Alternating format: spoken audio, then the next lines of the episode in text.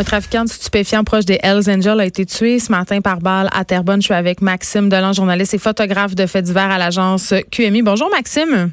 Bonjour Geneviève. Rapidement, peux-tu nous résumer ce qu'on sait sur ce qui s'est passé euh, ce matin à Terrebonne? Oui, comme vous le mentionnez dans votre préambule, Gaétan Sévigny, un proche des Hells, assassiné devant chez lui ce matin vers 10h15 rue de, du Général à Terrebonne. La victime, comme je vous le disais, un proche des Hells, Gaétan Sévigny. C'est qui ce Gaétan Sévigny? Lui avait notamment été arrêté en 2015 dans le cadre du, méga projet Mago Massif. Je sais pas si vous vous souvenez, là, c'est une frappe policière qui avait démantelé une alliance moteur, mafia, gang de rue qui dirigeait le crime organisé de la grande région de Montréal à l'époque. Et il avait finalement été condamné dans ce dossier-là au mois de juin, là, pas plus tard qu'en juin, à cinq ans et quatre mois d'emprisonnement pour gangstérisme, complot, trafic de cocaïne. Mais compte tenu de sa détention préventive, il avait juste eu à purger deux petites journées de prison avant de pouvoir recouvrir sa liberté. Puis je dois vous dire, dans le milieu, c'est un secret de polichinelle là, que Gaétan Sévigny vivait sur du temps emprunté. C'est que durant cette enquête-là de Mago Massif, le réseau criminel de trafic de stupéfiants de Sévigny avait été infiltré par une taupe à la solde des policiers. C'est probablement ce qui a mené les autorités à arrêter quelques semaines plus tard de nombreux leaders du crime organisé, dont le chef de gang euh, Gregory Woolley, euh, des têtes dirigeantes de la mafia et des Hells Angels. On peut donc penser qu'il y a certains acteurs du milieu interlope qui, lui en voulaient, qui le tenaient responsable de l'arrestation de, ces grosses pointures-là du crime organisé. Maxime Delay, est-ce qu'on peut est-ce qu'on peut dire que c'est un genre de ménage euh, entre motards? Ben je sais pas, je sais pas qu'est-ce qui se passe actuellement, mais visiblement là, il semble y avoir des tensions à l'interne hein, au sein mm. des Hells puis leur club supporter. Je vous rappelle pas plus tard que samedi, c'est euh, Sébastien Comtois, le président des Devils Ghosts, le principal club école des Hells Angels, qui a été victime d'une tentative de meurtre à Saint-Amable. Lui, il est pas, il est pas décédé, il est encore vivant, il se porte bien, mais on sent là, on sent une tension à l'interne. Qu'est-ce qui se passe? Ça, je il est encore trop tôt pour le dire.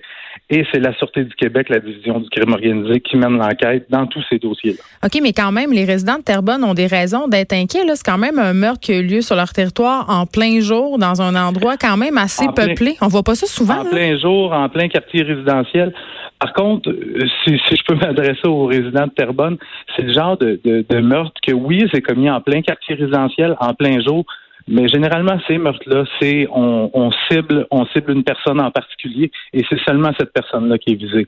On parle pas d'un tireur fou qui va tirer partout. On parle vraiment d'une victime. On parle pas d'explosifs non plus, comme il y avait eu euh, pendant la guerre des moteurs dans Schlaga, faisant une victime mineure, un enfant. On s'en rappelle. Exactement. C'est un, meurtre euh, qui porte la signature du crime organisé, un meurtre par balle, une victime ciblée on, est à la recherche des suspects dans ce dossier-là qui n'ont pas encore été retrouvés. Une chose est sûre, c'est que ça brasse. Et là, ceux qui te suivent sur Twitter ont pu voir euh, les photos que tu as prises euh, de la tempête de vent, les vents violents euh, qui ont causé quand même beaucoup de dommages dans la grande région métropolitaine. Ça fait quand même peur. Qu'est-ce que tu as vu?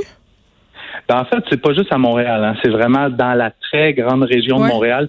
Écoutez, les, travaux publics, les pompiers, policiers en ont plein les bras, surtout en début de journée. Là.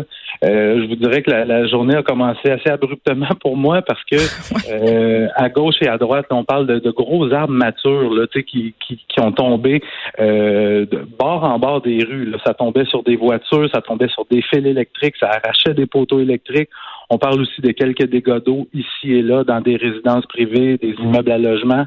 Euh, mais essentiellement, on parle d'arbres déracinés, puis on parle pas des, des, des on, dit des fois des petits chicots, des petits arbres. Non, non, on parle d'arbres matures euh, qui sont qui sont tombés dans les rues. Fort heureusement, là, aux dernières nouvelles, on rapporte pas de blessés, on rapporte pas de victimes de ces événements-là.